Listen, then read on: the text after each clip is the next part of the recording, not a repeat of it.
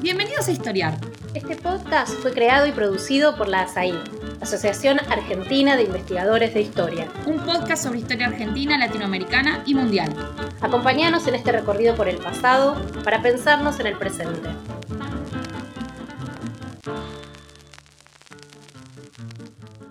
Bienvenidos a Historiar, el podcast de ASAI, Asociación Argentina de Investigadores de Historia. En este episodio estaremos hablando con Beatriz Vitar y Florencia Roulet sobre mujeres indígenas en las fronteras coloniales. Mi nombre es Judith Farberman, soy investigadora de CONICET y docente en la Universidad Nacional de Quilmes y en la Facultad de Filosofía y Letras de la UBA. Les presento brevemente a mis invitadas. Beatriz es doctora en Historia por la Universidad Complutense de Madrid se ha desempeñado como investigadora principalmente en España, en el Consejo Superior de Investigaciones Científicas, la Fundación Gómez Pardo de Madrid y en la Universidad de Sevilla. Su principal línea de investigación se enmarca en la etnohistoria de las fronteras chaqueñas y en la obra misional jesuítica en el siglo XVIII. Acaba de publicar el libro Cuerpos bajo vigilancia, Las mujeres en las misiones jesuíticas del Chaco de Editorial SB, y su obra Guerra y Misiones en la frontera chaqueña del Tucumán de 1997 es de referencia insoslayable para los interesados de la historia indígena chaqueña. Florencia es doctora en antropología por la Facultad de Filosofía y Letras de la Universidad de Buenos Aires. Desde 1991 vive en Suiza y se desempeña como investigadora asociada del CRAEC, de la Universidad Sorbonne Nouvelle París III. Autora de Wincas en Tierras de Indios, Mediaciones e Identidad en los Relatos de Viajeros Tardo-Coloniales, publicado por Eudeva en 2016, Florencia ha trabajado sobre la etnohistoria guaraní en tiempos de la conquista española, sobre los derechos humanos de los pueblos indígenas y las relaciones diplomáticas entre pueblos indígenas y Estado colonial en el ámbito pampeano y norpatagónico. Para este podcast nos interesan muy especialmente sus artículos sobre las mujeres indígenas en la frontera norpatagónica y pampeana, en los que se ha ocupado con mucha agudeza sobre los roles políticos femeninos que dialogan muy bien con el último libro de Beatriz. Eh, les agradezco a las dos por estar aquí, una desde Buenos Aires y la otra desde España. Los escenarios en los que vamos a situar a nuestras mujeres indígenas son dos espacios de frontera. Por un lado vamos a referirnos al Chaco, que en la colonia es un territorio vastísimo y limítrofe con tres gobernaciones coloniales, Buenos Aires, Paraguay y el Tucumán, y que desde fines del siglo XVII, en buena medida por la expansión de la sociedad hispano-criolla, pero también por conflictos interétnicos, el Chaco y su periferia asiste a una guerra intermitente que es combatida desde las ciudades a través de estrategias ofensivas, las llamadas entradas tierra adentro, y defensivas, erección de fuertes y, especialmente importantes para esta entrevista, de reducciones que gestiona mayoritariamente, hasta su expulsión en 1767, la orden jesuítica. Los misioneros a cargo de estas reducciones, menos exitosas que las guaraníes, dejarán una cantidad de escritos que podríamos llamar etnográficos, en muchos casos publicados desde sus exilios italianos, que le brindan a Beatriz su principal cantera documental. Por otro lado, vamos a referirnos a la región pampeano-patagónica y especialmente a la frontera mendocina. La historiografía de las últimas tres décadas nos ha mostrado que en tiempos coloniales y también mucho después, estas fronteras, como con cantidad de grupos indígenas, tales como los pampas, los pehuenches, los huiliches, los ranqueles y otros muchos, no eran exclusivamente bélicas. Existían también prolongados periodos de paz en los que los intercambios comerciales eran la norma y las negociaciones diplomáticas una forma común de relacionarse. En esta región las misiones jesuíticas fueron un fracaso y las fuentes más importantes con las que ha contado Florencia son papeles oficiales, crónicas e informes de distinto tipo. Todas las fronteras tienen un aire de familia y las que estudian mis invitadas comparten una serie de similitudes. En principio tratamos con sociedades indígenas soberanas, no integradas al mundo colonial, aunque interactúen con este, y la reducción, el ámbito del que se ocupa Beatriz, limite un tanto la autonomía de quienes viven allí y a quienes se pretende disciplinar. En segundo lugar, estas sociedades indígenas de la frontera son muy móviles. Cazan, pescan, recolectan, lo que contraría un modelo hispano que busca suprimir esa movilidad a toda costa. En tercer lugar, la guerra es una actividad central para estos grupos y pone a los caciques y guerreros en primer plano. La guerra marca jerarquías entre grupos con estructuras políticas muy laxas. ¿Cómo investigar a las mujeres en tales contextos? Siguiendo las fuentes disponibles podemos pensarlas desdibujadas, si cabe, más que en otras sociedades. Un desdibujamiento que se hace más notable si pensamos en quienes escribieron los documentos que Florencia y Beatriz consultaron.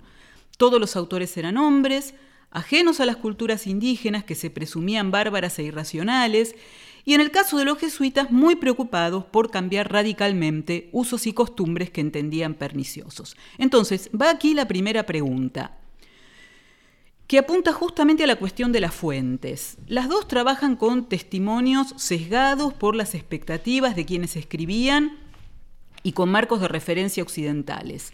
Las mujeres de las que se habla rara vez son individualizadas, casi nunca tienen apellido, apenas si suele mencionarse el nombre cristiano de algunas de ellas. ¿Cómo interrogar a estas fuentes a priori poco interesadas por las mujeres indígenas?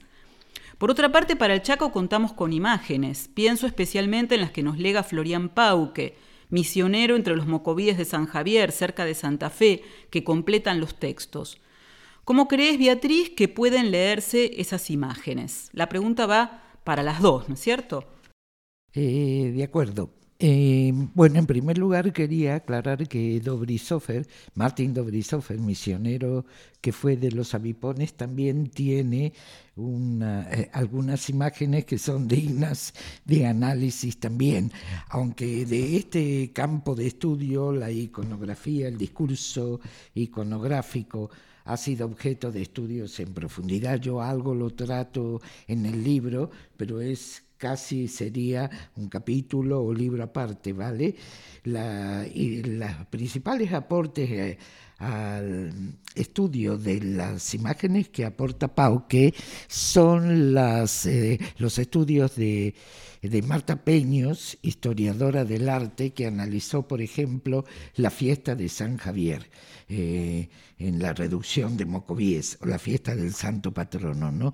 donde precisamente los hombres, en la misión aparece como el espacio ordenado y civilizado, porque los indígenas están uniformados y formando en una formación militar, mientras que las mujeres están en el ángulo superior, ¿no? Eh, aparentemente danzando con el pecho de la cintura hacia arriba eh, descubierto, entonces con lo cual hay una imagen de primitivismo y de naturaleza con la cual siempre se asoció a las mujeres, ¿no? con lo primitivo, la naturaleza, la intuición, eh, como luego me explayaré. Eh, y lo del caso de Dobrisoffer, concretamente hay algunos rostros que él pinta que se cree, según dice Susana Zanetti, que dijo algo de estas imágenes, es que eh, habrían sido encargadas.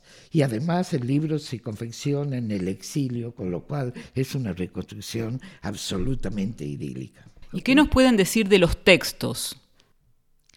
Respecto a la fuente, bueno, francamente yo expongo toda una preocupación metodológica en mi texto porque de qué manera nosotras también como académicas del mundo occidental que manejamos eh, instrumentos conceptuales propios de nuestra mirada occidental, conceptos también eh, occidentales, por ejemplo, el de patriarcado, ¿no?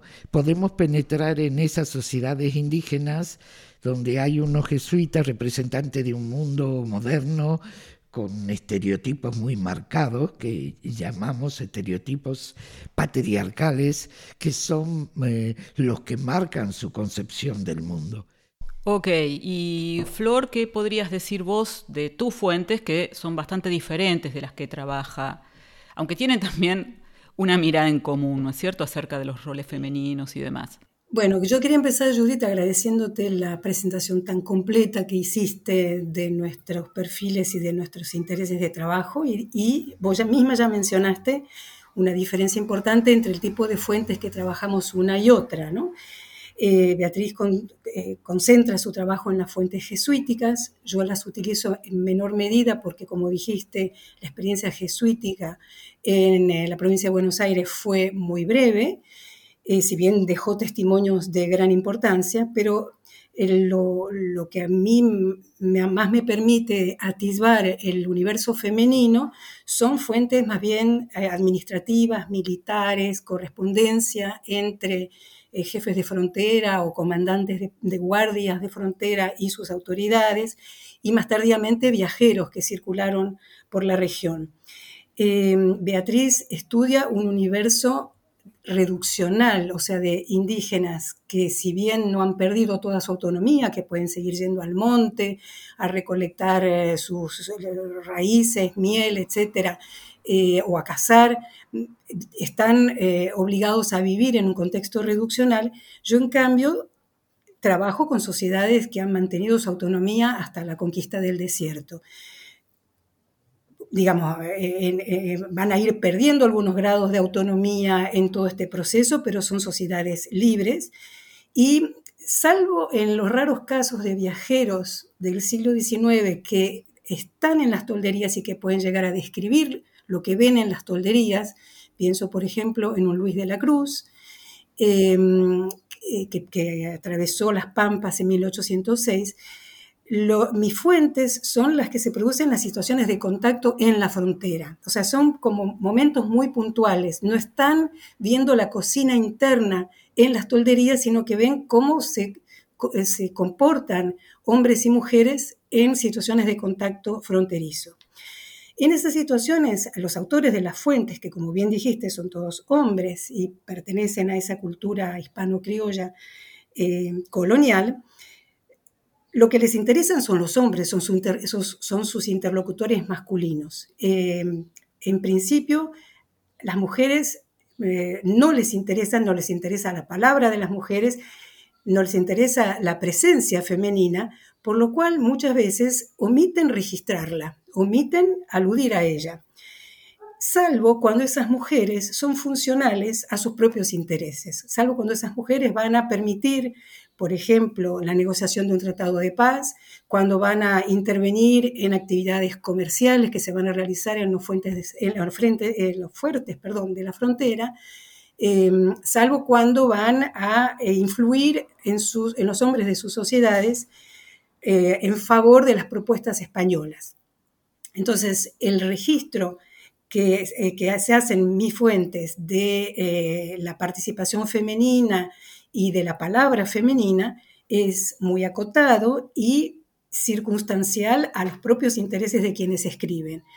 Lamentablemente, la mayor parte de eh, lo que ellas hubieran podido decir, expresar, pensar, ha quedado fuera de nuestros registros y es inaccesible para nosotros. Perfecto, clarísimo. Eh, una pregunta que también tiene que ver, que, está más o menos en la misma sintonía con lo que ustedes acaban de decir. Eh, pensaba en, eh, sobre todo en el libro de Beatriz, pero calculo que vos, Florencia, también te encontrarás con esto muy a menudo. A veces hay una mirada hasta compasiva, podemos decir, sobre las mujeres, a las que, como mártires del trabajo, está este estereotipo, ¿no? De los hombres que no trabajan y que todo recae en, en las mujeres, como procreadoras, como seres relegados al espacio doméstico. Sin embargo, las dos, en los trabajos de las dos, surge que tal cosa tenía bastante de aparente y leyendo a contrapelo las fuentes que tienen, matizan la existencia de un rígido modelo patriarcal en estas sociedades indígenas. Las dos recuperan la propuesta de Rita Segato acerca de un patriarcado más tenue. ¿En qué sentido esta idea de patriarcado de baja intensidad podría ser útil para pensar estas sociedades? ¿En qué ámbitos advierten ustedes un protagonismo femenino que cuestiona o desmiente la clásica imagen de esas sociedades, en particular las más guerreras como las guaycurúes y las de cultura mapuche, como patriarcales. Eh, quisiera responder con respecto a esta idea de uh, mujeres indígenas eh, que viven en situaciones de casi servidumbre con respecto a sus maridos, que en el caso de la frontera sur, eh, esta parece ser una visión bastante tardía que van a proponer figuras como Mansilla, figuras como Estanislao Ceballos, pero que no se ven reflejadas en las fuentes coloniales más tempranas quizás porque no prestan demasiada atención a la condición de, la mujer. Lo que sí reflejan nuestras eh, fuentes de, la, frontera es que las mujeres participan, por ejemplo, en todo el proceso de producción de bienes que luego van a ser eh, comercializados eh, en la frontera y ellas mismas van a participar en todas esas em, expediciones, esos viajes a la frontera para vender sus propios productos. Em, van a aparecer participando en todos los eventos públicos internos de toma de decisiones. Eh, cuando se realizan juntas en las tolderías, las mujeres están presentes, eh, generalmente en el círculo exterior, pero están presentes, expresan de alguna manera em, con gesto de aprobación o de desaprobación su eh, opinión sobre lo que se está discutiendo.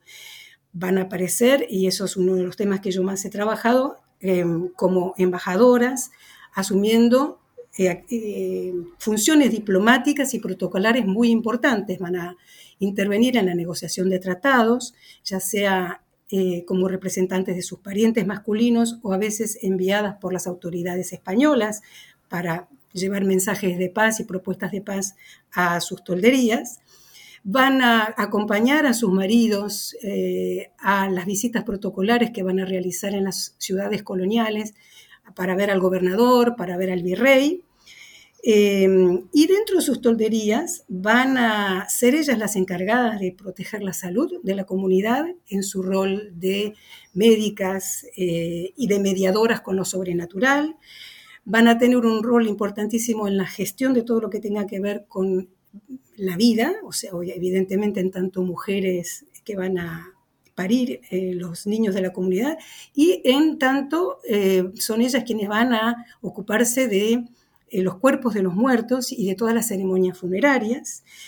Y otra función que parece ser muy importante y que han destacado algunos viajeros tardíos es su rol como consejeras de los caciques en todo lo que tuviera que ver con las decisiones importantes, puesto que los caciques no tomaban esas decisiones sin consultar con agoreras, machis, que iban a decir si el gualicho acompañaba las propuestas de los españoles o no. Y de lo que ellas dijeran iban a depender en gran medida las decisiones que se tomaran. Con lo cual me permito eh, afirmar que tenían un rol importante, eh, un peso político importante en sus comunidades. Perfecto. Beatriz.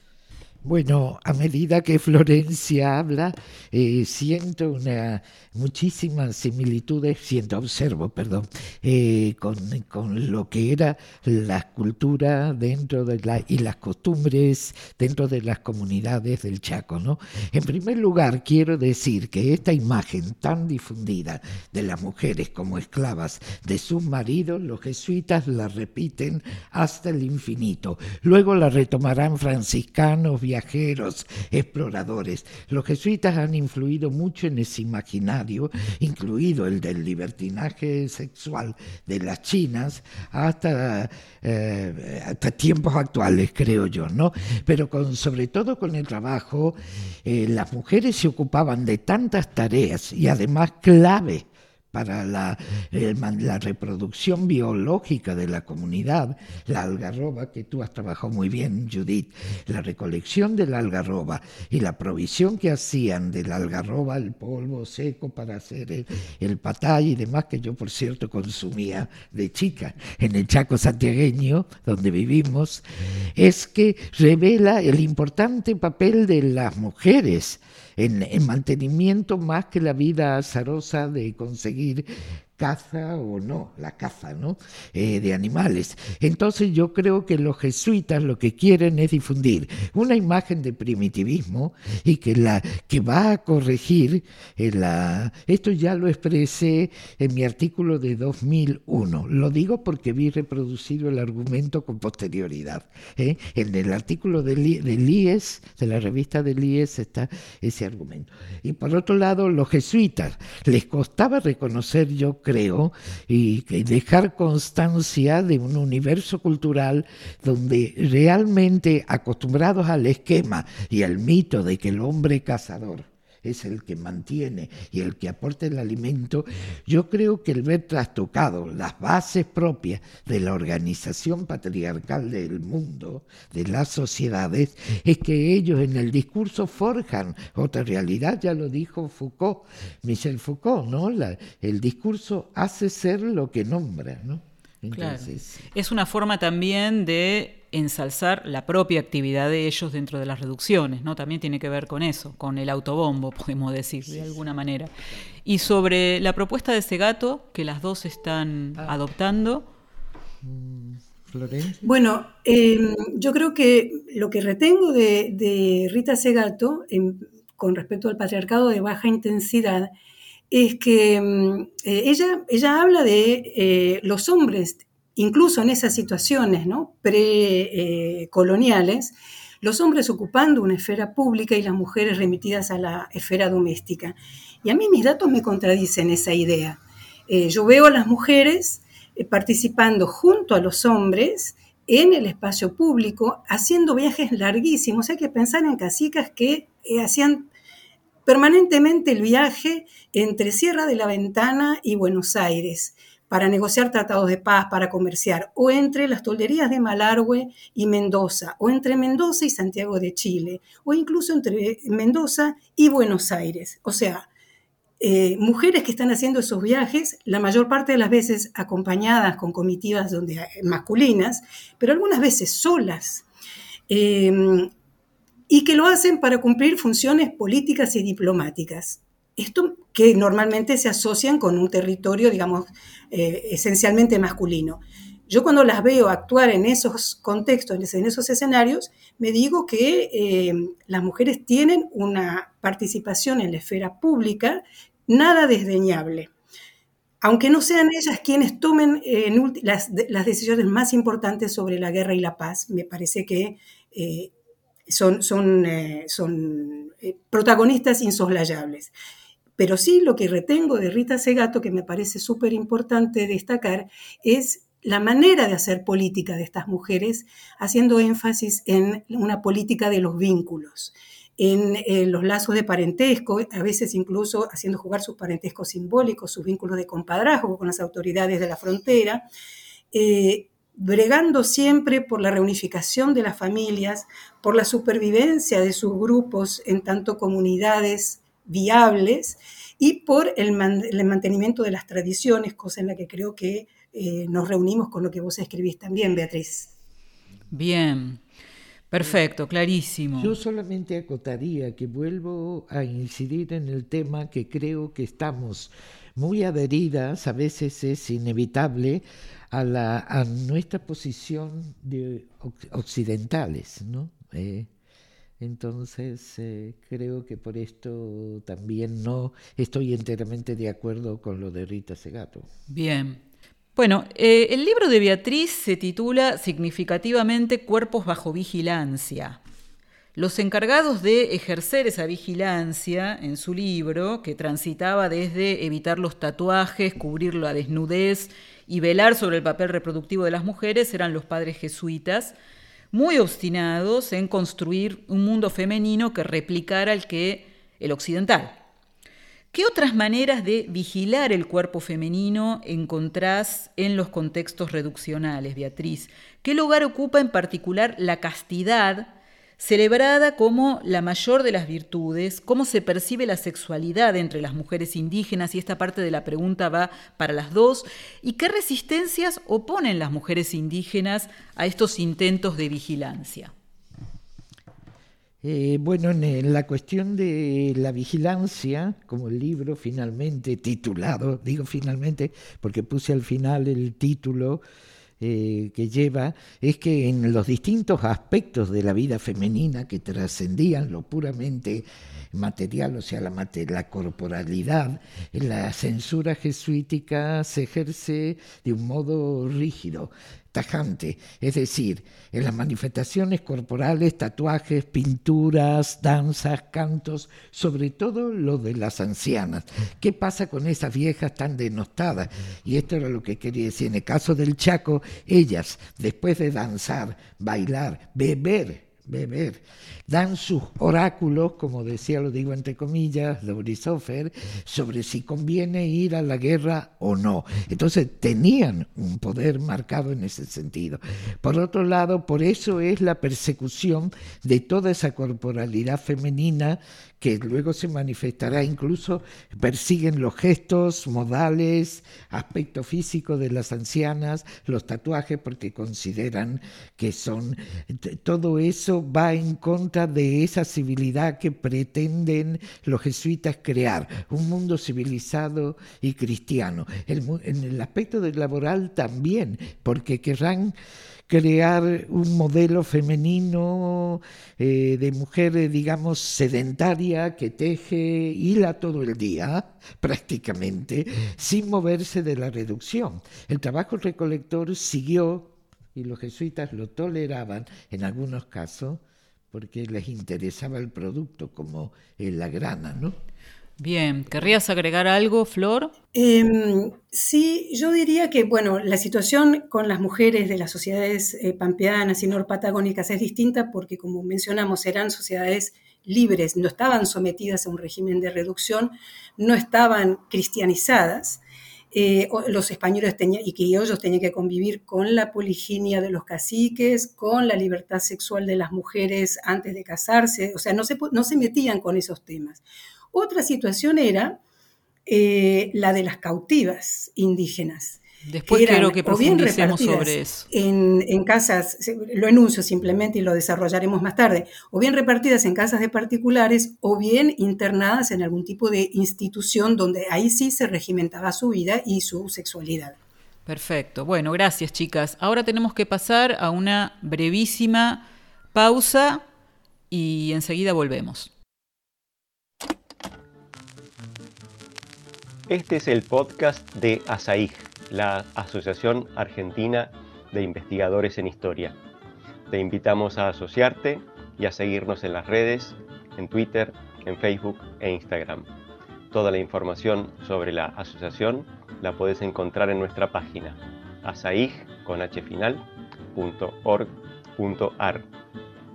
Te esperamos todos los sábados con un nuevo episodio de Historiar sobre los grandes temas de nuestro pasado, abordados por especialistas e historiadores profesionales de manera cordial pero rigurosa. Seguimos con nuestro episodio de hoy. Bien, volvemos entonces. Bueno, las dos le conceden en sus textos un lugar muy importante a la palabra femenina, paradójicamente. Esa palabra está directamente ausente en los textos jesuíticos tienen que adivinarla. Los textos jesuíticos prácticamente reducen al parloteo, al chisme, o bien esa palabra aparece parafraseada en algún pasaje edificante, la conversión en el momento de la muerte, por ejemplo. Sin embargo, los trabajos de Florencia, y ya he hecho algunas alusiones, demuestran cuán importantes podían ser las mujeres indígenas como hacedoras de paz en las negociaciones fronterizas. Incluso ella transcribe un texto muy emotivo, escrito en un español muy burdo, eh, que quizás de alguna manera está tratando de devaluar ese mismo testimonio. ¿Qué pueden contarnos acerca de la recuperación de la palabra de las mujeres que intentan en sus trabajos y en particular del rol inverso al de los hombres? Tan orientado hacia la actividad bélica. Pienso, por ejemplo, en las casicas embajadoras de las que hablaba eh, Florencia en, sus artículos. Bueno, como ya mencioné, eh, en estos textos escritos por hombres, eh, muchas veces por militares o por burócratas, eh, la palabra femenina es irrelevante en la mayor parte de los casos y solamente van a consignarla cuando sea funcional a sus intereses. Y en todos los casos, o en los pocos casos en los que hay algún tipo de evidencia eh, o de transcripción de un discurso femenino, se trata de discursos cautivos. Esto es, que pasan primero por una operación de traducción. Las mujeres hablan en su idioma y esto va a ser traducido al castellano. Eh, a veces se soslaya la intervención del intérprete en esta operación de traducción, eh, como si el diálogo hubiera sido de igual a igual, uno hablando un idioma y otro en el otro.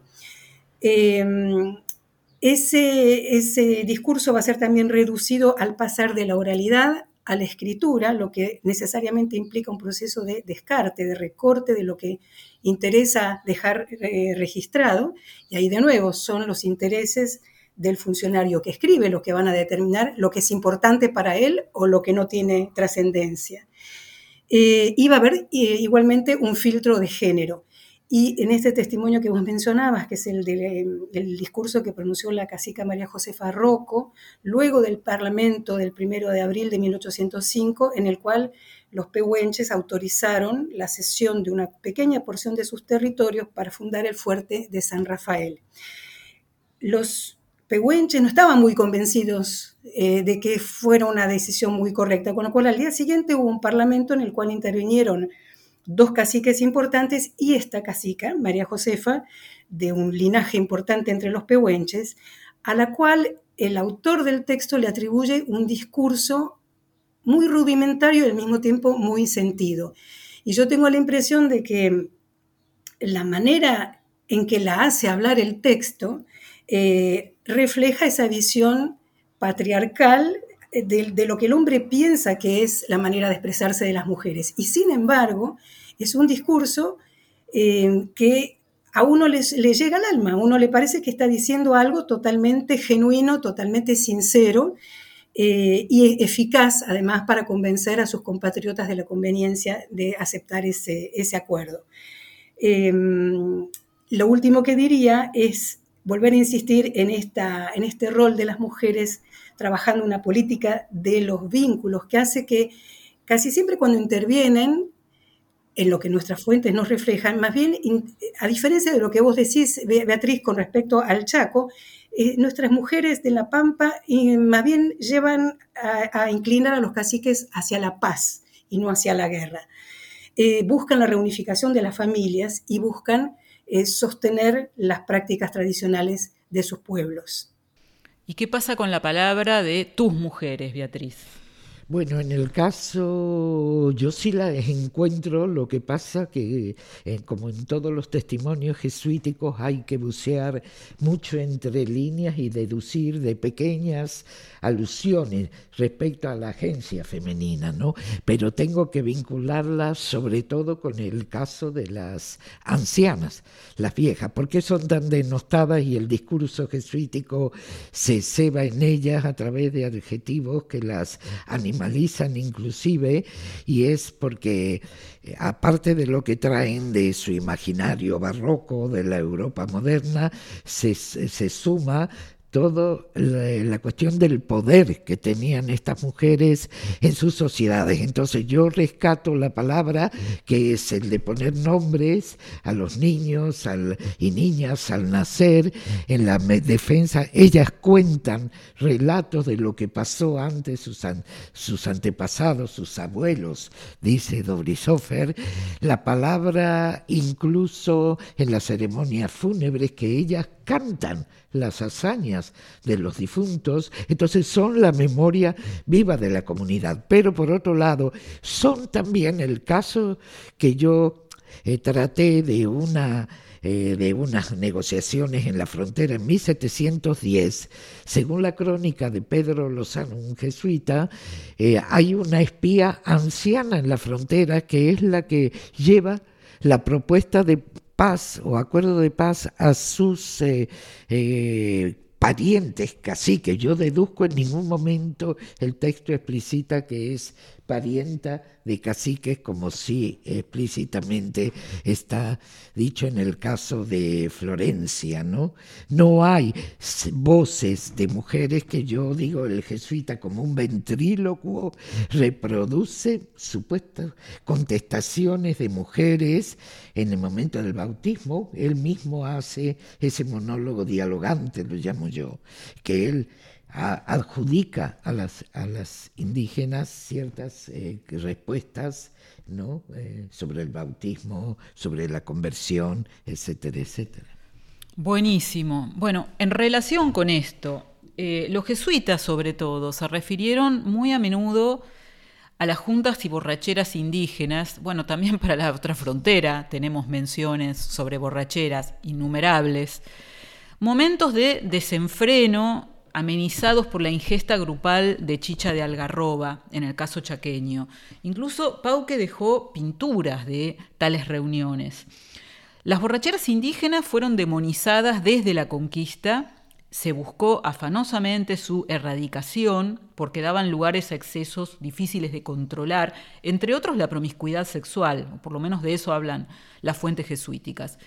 Hoy sabemos que en estas juntas se decidían asuntos de máximo interés político como las alianzas con otros grupos indígenas. Las fuentes jesuíticas dejan traslucir cierta participación femenina en estos rituales políticos. ¿Quiénes y en qué roles están participando las mujeres? Algo dijeron ya sobre esto, pero si quieren, tenemos unos minutos para explayarnos un poco más. Bueno, en el caso eh, hay unas excepciones, la mujer por lo general, y ahí también he encontrado similitudes con el trabajo de Florencia sobre las embajadoras.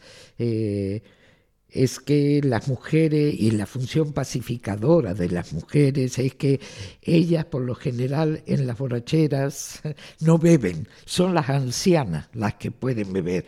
Hay dos excepciones que marcan eh, algunos cronistas que son en el caso de las mocovíes y de las lures. Y la función que ejercen las mujeres es precisamente de moderar, de quitar y ocultar las armas, como he visto en el caso eh, eh, de las grupos franqueles ocultan las armas para que los hombres no se maten cuando les sube la chicha a la cabeza, ¿no? Entonces ahí... Eh, ¿Cuál es lo que yo iba a comentar también? Exactamente. Es, en absoluta correspondencia en esas funciones en, los, en los dos tipos de sociedades. Bien, muy bien. Por otro lado, solo la sexualidad desenfrenada, porque lo que quieren los jesuitas es ordenar la vida haciendo parejas monógamas, ¿no? Claro, no había lugar para, para, estos excesos, ¿no es cierto? En el caso de la frontera sur no se habla de, desenfreno sexual en, estas, eh, en, este tipo de reuniones en las que hay eh, mucho consumo de alcohol, sino dependencias reyertas muertes y que todos sacan a relucir que tal pariente le hizo tal cosa y que se tiene que vengar y por eso lo de retirarles las armas a los hombres antes de que empiecen a beber. Perfecto. Eh, en los trabajos de ambas encontramos a las mujeres indígenas desplegando su poder a través de actividades terapéuticas o como líderes religiosas. Eh, especialmente Florencia ya hizo alguna breve mención sobre esto. Muy conocida, por ejemplo, es la figura de la machi entre los mapuches. En algunos contextos solo a las mujeres les estaba reservada esa función, en otros casos también había varones.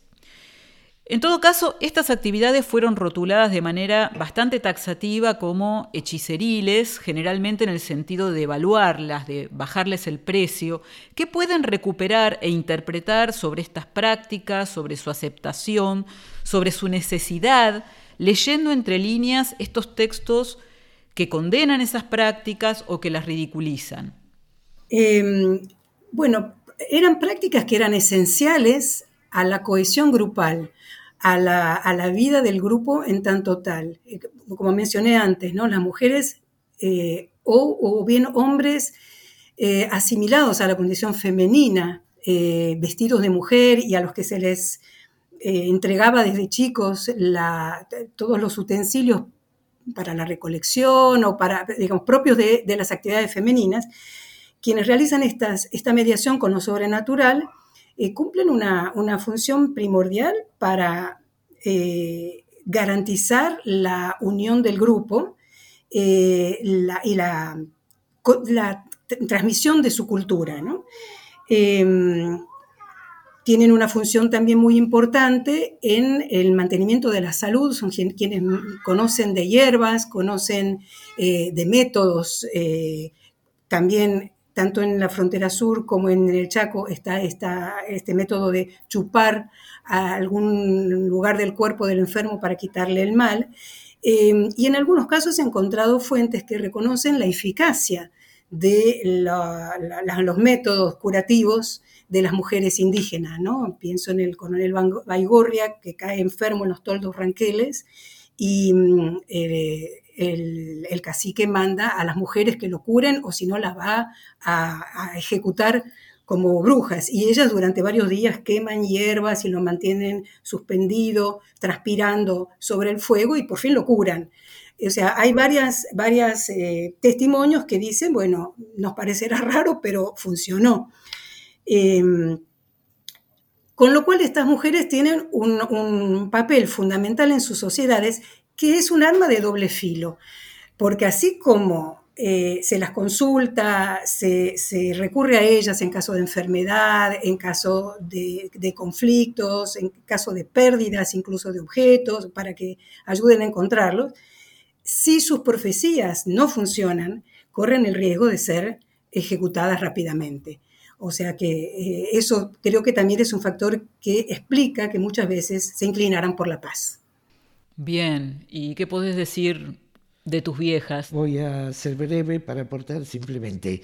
Eh, creo que la propia lógica y dinámica de la vida chaqueña indica que la importancia que tenía la función sanadora de las viejas, de la cual aprenden mucho los jesuitas, que si bien aportaron eh, estilos de curar propios de la medicina europea es, eh, de entonces, quienes conocían fundamentalmente eran las mujeres que salían a recolectar lo que la función eh, medicinal de muchas especies. Entonces el mismo Dobrisófer, el misionero de los eh, eh, avipones, comenta cómo en algunos pasajes de su crónica aparece como que él está aportando las soluciones, mientras que en otros reconoce, porque están llenas de ambigüedades las crónicas, en otros reconoce realmente que se está aplicando un ensalmo creado a base de ungüentos vegetales y claro, básicamente si las mujeres salían a recolectar, esta es la función, ¿no? ¿Por qué se la persiguió? Porque muchas veces también las mujeres con cantos y danzas curaban también. ¿No? Porque bueno, es su cultura, esto formaba parte de la función eh, sanadora, ¿no? Pero eran en ambos casos y también como ocurría entre los indígenas del sur, pues eran, si el enfermo llegaba a morir, los brujos eran también, las pagaban caro. sí, es que es un poder muy ambiguo, ¿no? Que puede servir para curar, pero también para lo contrario, es el poder del daño, ¿no es cierto? En definitiva es una estructura eso, podemos decir, en, todas las sociedades, ¿no? Em, nos queda tiempo para una pregunta más, eh, que tiene que ver con la cuestión del fenómeno del cautiverio, ¿no es cierto? En realidad, el fenómeno del cautiverio es común a las sociedades fronterizas, afectaba especialmente a las mujeres, como sabemos, y existe una literatura muy profusa sobre las cautivas blancas en tierras de indios. Mucho menos se sabe o mucho menos escrito sobre la situación inversa, que probablemente fuera mucho más frecuente, vistas las entradas y, y demás. ¿Cómo pensar el problema, cómo abordarlo incluso desde el punto de vista de metodológico, si es posible reconstruir algún tipo de microbiografía desde la investigación empírica? ¿Qué, reflexiones nos pueden dejar sobre la cuestión del cautiverio femenino, del cautiverio indígena? Yo tengo muy poquísimas referencias, yo he usado fundamentalmente fuentes jesuíticas, pero sí he localizado a posteriori, porque bueno, hay ciertos temas que seguiré tallando mucho más profundamente que en el libro, eh, de permuta de prisionero en el caso de la misión Mocoví y también Avipón. En el caso de Avipón la referencia eh, es que un poquito más explícita en el sentido de que hay una queja de que la indígena que vuelve y es incorporada a la reducción, una indígena antigua cautiva de cristianos, vuelve con malas mañas, malos modos e alborotar, esto es lo que dice Dobrisoffer, ¿no? Entonces, eh, a mí me parece un punto importante para tirar en qué medida estas mujeres podían subvertir el orden reduccional. Solo le dedica una frase, eh, eh, de un par de renglones, porque evidentemente como una indígena va a alterar, desde luego, y poner en duda el poder sacerdotal. ¿no? Entonces simplemente tengo dos referencias, el caso de Manuel Canelas, el cronista para, de la misión Mocoví de San Javier, uno de los cronistas, ¿no? Eh, tan importante como Pauque, como Florian Pauque. Pero es, se trata de una investigación a futuro. Sí, de hecho encontramos cautivas indígenas en todas las fuentes coloniales del otro lado de la frontera. Chinas, chaqueñas, por todos lados, incluso en las encomiendas. Está motivando una especie de segundo ciclo de encomiendas. Y van al servicio doméstico, sobre todo. Exacto. En el caso de la frontera sur, el fenómeno del cautiverio femenino e infantil es masivo desde los primeros tiempos de la conquista. Em, y en la mayor parte de estos cautivos que se hacen en expediciones conocidas como malocas, un término tomado del mapudungun, importado desde Chile y usado en el Río de la Plata ya desde fines del siglo XVI, eh, estos cautivos no van a ser encomendados, van a ser entregados discrecionalmente a miembros de la hueste que ha, participado en las acciones donde los cautivaron, em, sin límite en el tiempo. Eh, están como fuera de toda condición jurídica reconocida puesto que las malocas estaban prohibidas por la legislación, pero se efectuaban de todas maneras. Hay algunos casos en Córdoba donde, por ejemplo, hay testimonios que muestran que estos cautivos eran vendidos entre particulares. Em, eh, en, el caso de Buenos Aires se suelen perder en los registros. Después los propietarios dicen que no, que se han muerto, que han huido. Es muy difícil seguirles el rastro.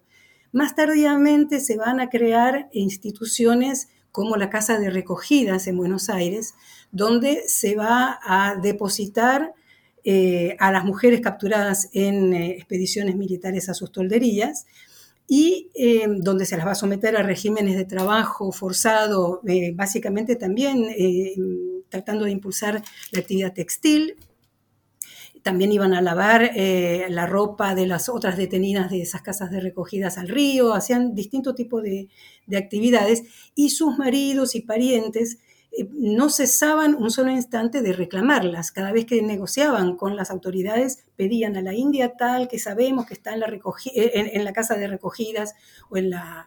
O en la sí, en la, casa, en la de, casa de recogidas, perdón. O sea, es un fenómeno realmente muy importante.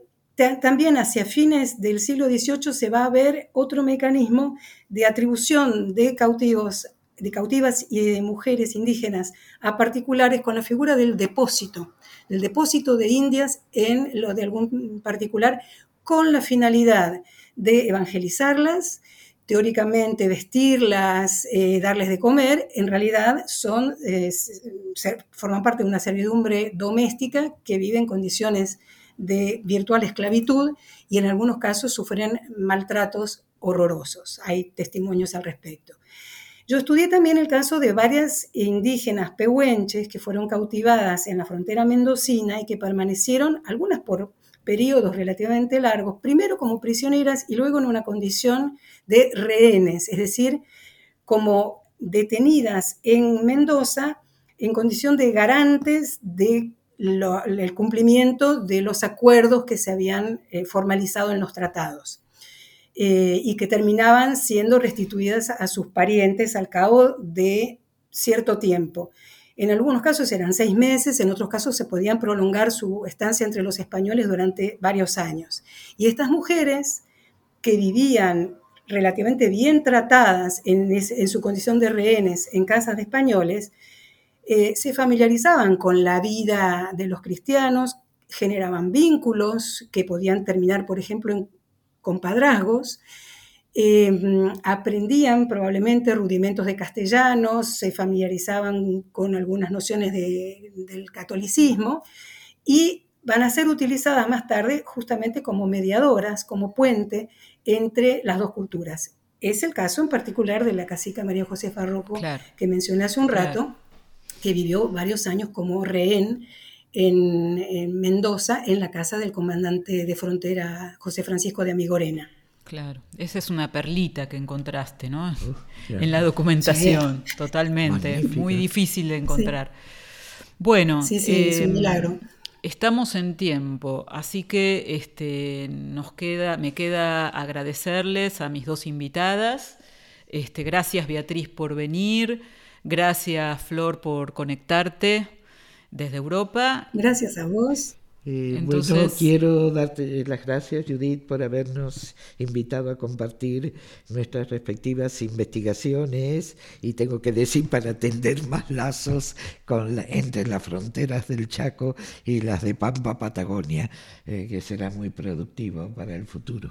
Cierto, esa era la intención. Sí, muchísimas gracias, Judith, por eh, darnos esta ocasión de conocernos de conversar y de encontrar tantos puntos de convergencia entre nuestras investigaciones a un lado y otro, en una u otra frontera del Río de la Plata. ¿no? Eso es, eh, unimos muy fronteras. instructivo para mí fue la lectura de tu libro y espero que la charla prosiga. Lo, lo, mismo digo, unimos fronteras, la chaqueña y la pampeana, pero también la historiografía europea y la historiografía argentina, porque mis dos invitadas este, han hecho buena parte de su trayectoria profesional allá lejos, pero siempre han estado cerca, siempre han estado cerca de la historiografía que se produce aquí. Nos despedimos entonces, agradezco a nuestras oyentes por escucharnos y eh, la seguimos en el próximo episodio de Historiar.